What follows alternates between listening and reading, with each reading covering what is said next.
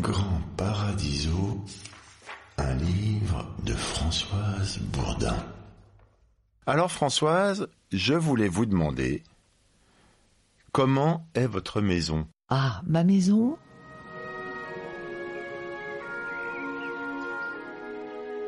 Euh, c'est une maison d'auteur. C'est la première chose qui me vient à l'esprit.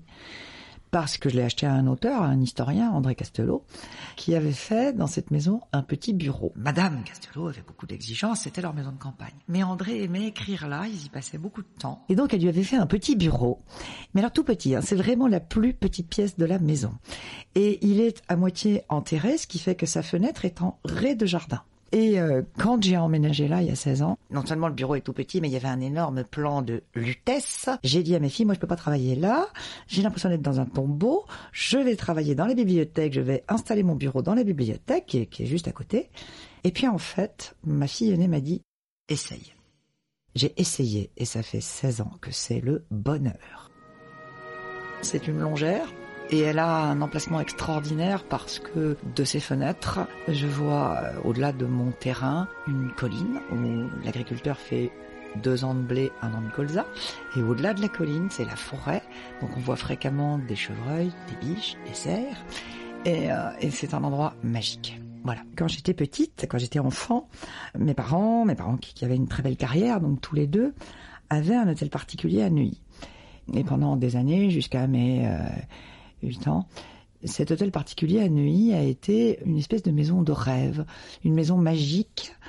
Et je rêvais, j'ai toujours rêvé toute ma vie, d'avoir moi aussi un jour une maison magique où je pourrais réunir ma famille, qui serait la maison fédératrice, qui serait la maison où j'aurais des animaux, des chiens, des chevaux. J'étais parisienne, je n'ai quitté Paris qu'à 35 ans, et, euh, et c'était un rêve. Et le jour où j'ai pu m'offrir assez tardivement finalement, puisqu'il y a que 16 ans que, que j'ai cette maison, où j'ai pu m'offrir cette maison, j'ai eu l'impression d'accéder à un rêve et de me de m'être vraiment offert ce rêve moi-même avec mes droits d'auteur. Et c'était une sorte de satisfaction à la fois parce que la maison elle est formidable et je l'adore, et puis elle est elle est vraiment à moi, je me la suis vraiment appropriée. La seule chose que je fais aujourd'hui, avant de me lancer dans l'écriture d'un roman, c'est ça, peut paraître stupide. Je, je, dessine, je dessine le plan de la maison où les héros vont évoluer. Je, je sais pas dessiner en plus, alors c'est des, des, des, des, croquis grotesques, mais je veux savoir où ils sont et l'endroit où ils vivent, où ils vont vivre et moi avec eux pendant un certain nombre de mois est extrêmement important. Je pense que l'endroit où on vit détermine beaucoup de choses.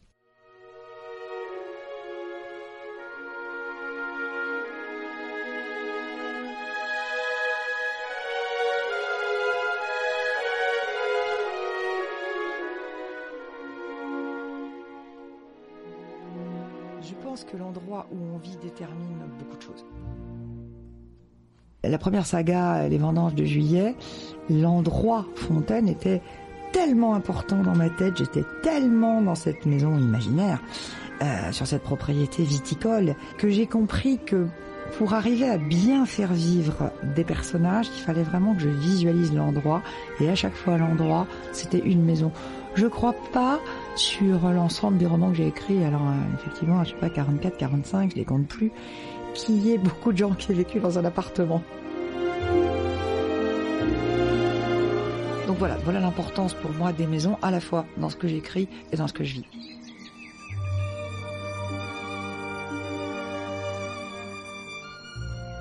Et est-ce que vous écrivez aussi comme une maîtresse de maison? Tout à fait. Je vous invite dans ma maison livre et je vous y choque pas.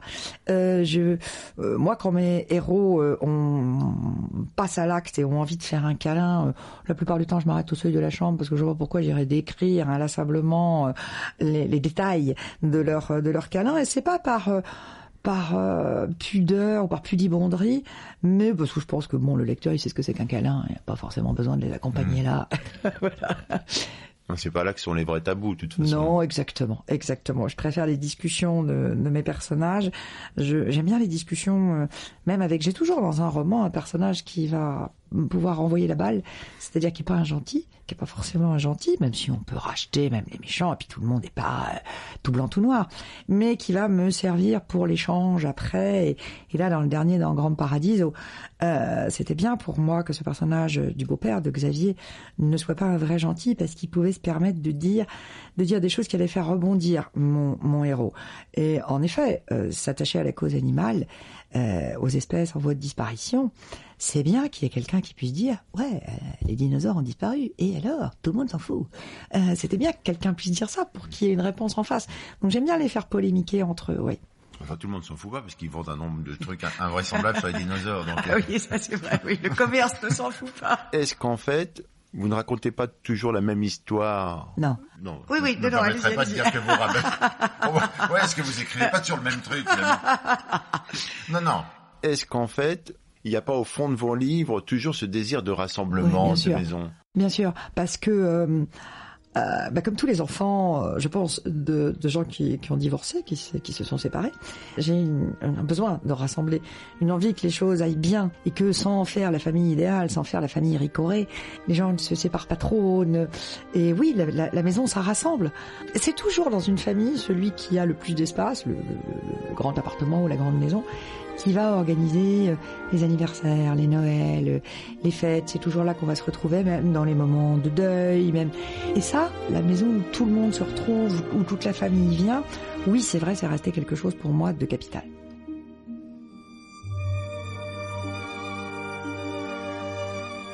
Et quelle est le- le- la maison idéale?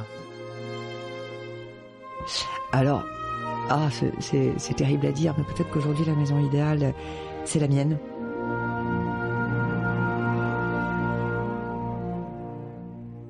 Vraiment, je peux dire, et je le dis très honnêtement, j'écris pour me faire plaisir.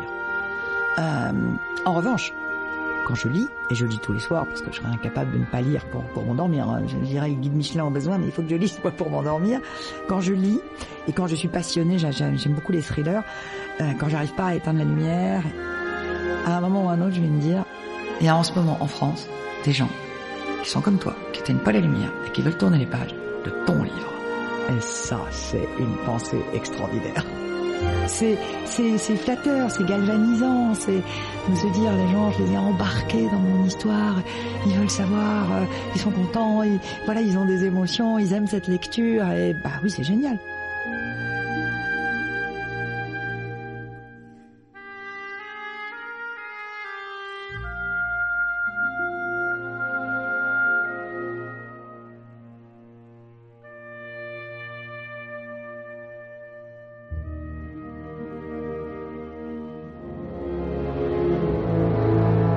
C'est pas un peu effrayant pour vos enfants, ce succès que vous avez? Je pense que sur leurs épaules, le poids est beaucoup moins lourd à porter que n'a pu être celui que je portais moi enfant. Euh, parce que le succès d'un auteur, c'est quelque chose de voilà, de vague. Euh, Maman euh, est romancière. bon, moi, mes parents, je les ai vus quand j'étais petite avec des gens debout, euh, des milliers de gens debout qui font euh, un super triomphe avec euh, 27 rappels. Et, là, vous êtes un peu écrasé par euh, la célébrité des parents. Ça peut pas arriver à un auteur. Mon mes filles me voient jamais dans cette circonstance-là. Il y a eu un petit moment de, dans ma tête hein, de, de, de compétition, de me dire mais comment je vais faire pour faire aussi bien qu'eux Alors j'avais dit, bah, j'avais dit un petit peu par provocation, mais moi j'ai fait encore mieux parce que créateur c'est mieux qu'interprète. Voilà. mais mais encore aujourd'hui, et ma, ma, ma mère est, est partie il y, a, il y a deux ans de ça. Et si je vais, euh, si je vais sur internet et que je regarde certaines vidéos et que je vois, je pense particulièrement, il y a une vidéo, elle est dans, un concert, elle est en civil, elle est dans un concert et elle chante la prière de, la Tosca. Et là, à chaque fois, j'ai la mâchoire qui se décroche en me disant, quel talent. Voilà. Et là, je suis pas sûre d'en faire autant.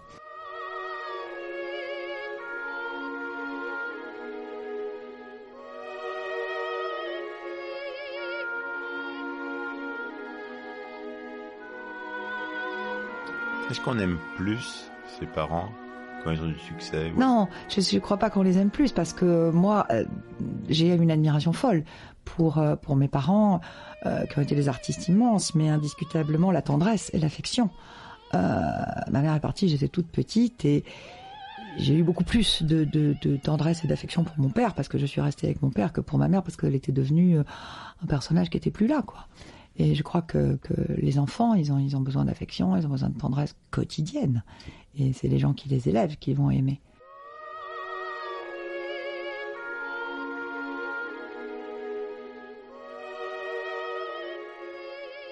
Votre maison n'est pas vide. Dans votre maison, il y a des animaux. Ah ouais.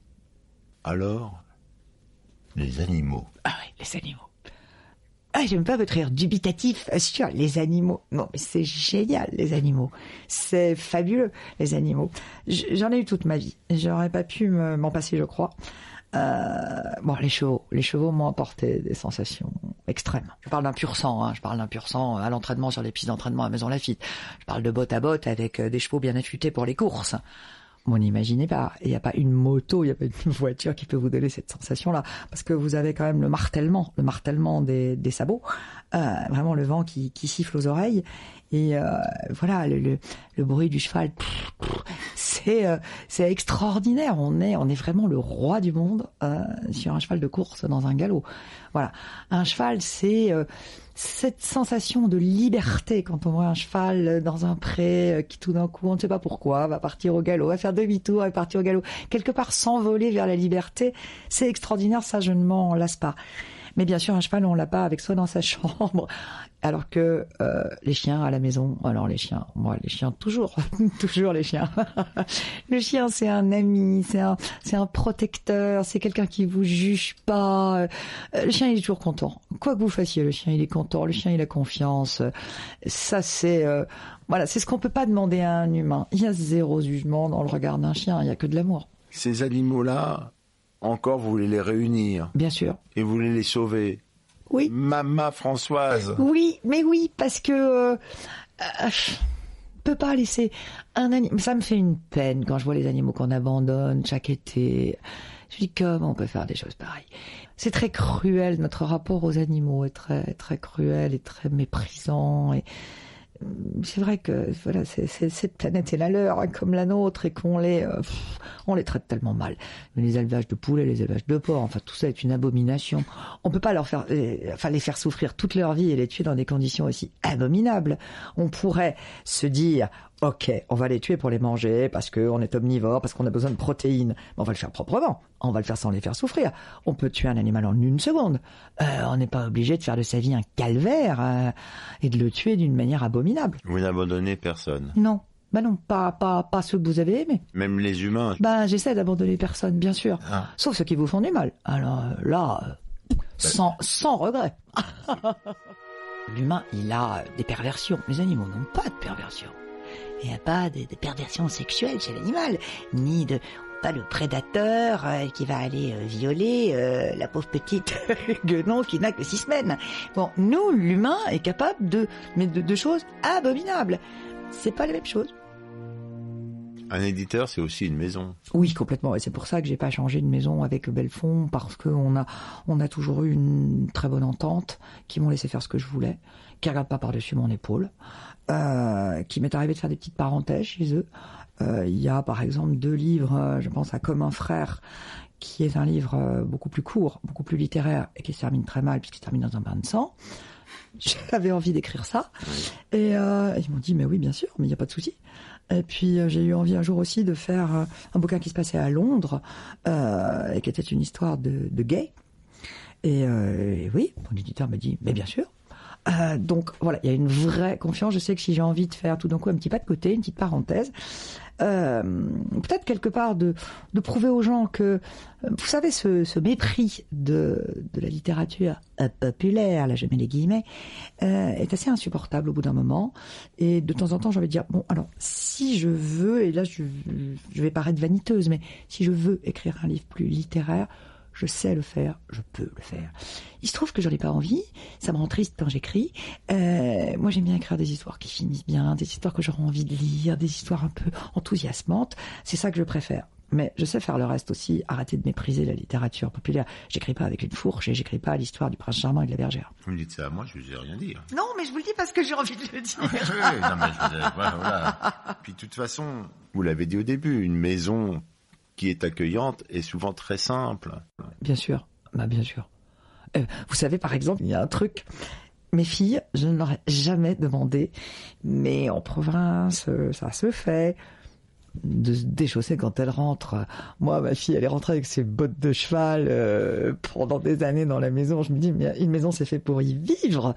C'est pas fait pour dire attention, c'est sale, je vais chercher la serpillière. Non, voilà. Ça, c'est pas une maison accueillante, ça. Ils le font maintenant à Paris aussi, de faire retirer les chaussures.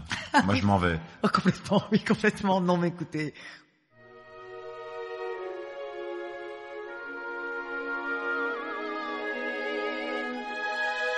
c'est une réelle représentation d'une forme mentale, une maison. Bien sûr, c'est aussi une carapace, c'est un, c'est un refuge, bien sûr. Est-ce que ce que vous écrivez, c'est vous Oui. Oui, c'est moi.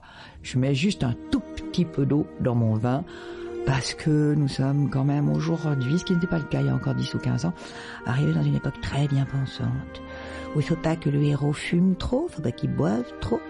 Euh, donc voilà, ça ne les empêche pas, mais heureux de se taper une coupe de champagne ou éventuellement d'en allumer une, mais il faut pas trop insister là-dessus.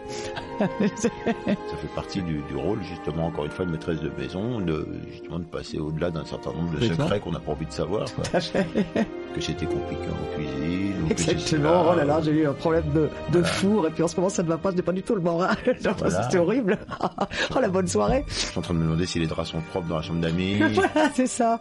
Non, mais on peut pas, mais vous vous rendez compte. Bah en disant, je suis allé voir mon compte, je me demande si je suis pas découvert et tout. Enfin, mais, euh, mais les amis sont pas là pour ça, ils sont atterrés, ils ont qu'une envie, c'est partir. Eux aussi, ils ont leurs problèmes. Alors si tout le monde les met sur la table, waouh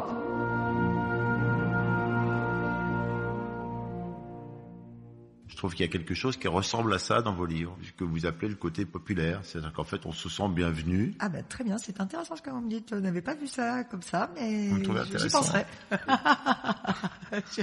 Qu'est-ce que vous dites aux gens qui ont passé un temps dans votre maison? Est-ce que vous avez euh, une façon de leur dire au revoir particulière? Vous dites juste salut Polo euh, Non, moi je, moi je dis toujours. Alors Bon, j'essaie de trouver des formules un petit peu plus originales qu'à très vite, mais à très vite, c'est quelque chose que je pense, parce qu'on n'a pas envie de voir partir les gens. Euh, on se dit, bon, c'est quand ils reviennent, quand on les aime bien, bien entendu, sinon, euh, les fâcheux, on est content de les voir partir, mais sinon, euh, quand on se dit à très vite, ça veut dire reviens vite, euh, pour un autre bon moment et non pas trop longtemps. Parce que je pense qu'en fait, pour avoir des conversations intéressantes entre amis, il faut pas se perdre de vue trop longtemps. Il faut se voir assez régulièrement, ça veut pas dire tous les trois jours, mais se voir assez régulièrement pour pas avoir raté trop d'épisodes. Parce que si on a raté trop d'épisodes de la vie de l'autre, bah, il y a tellement à raconter que finalement on dit rien. Et, euh, là, c'est dommage, et là, on se perd de vue. Bah là, j'avais raté tous les épisodes d'avant, donc forcément. Bon, ben à très vite, Françoise, alors. Merci. C'était Grand Paradiso, un livre de Françoise Bourdin. Merci, Françoise. Ben voilà, ça s'est très bien passé. Aux éditions Bellefond. Un podcast du Poste Général.